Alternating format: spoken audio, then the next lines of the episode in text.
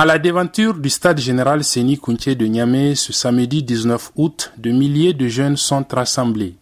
Objectif figurer sur la liste des volontaires au service des nouvelles autorités dans le cadre de la défense de la patrie. Âgé de 24 ans, Nafissa Ibrahim attend son tour.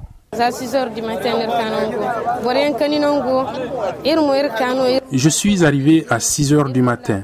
Certains ont passé la nuit ici, nous sommes venus pour nous rendre utiles à la nation. Nous voulons aider le général Tchani pour qu'il développe ce pays qui a vraiment souffert. Il est notre espoir. Comme Nafissa, Abdel Nasser est aussi venu inscrire son nom sur la liste des volontaires. Nous sommes prêts.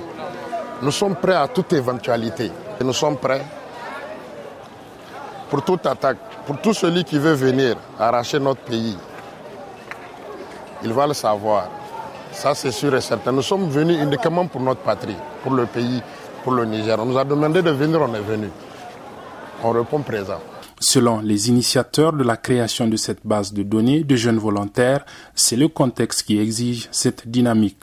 Bako Amsaru, co-initiateur. Les gens pensent que c'est un recrutement que nous sommes en train de faire, mais en réalité, c'est une base de données que nous voulons tenir donc, de tous ceux qui peuvent être des volontaires.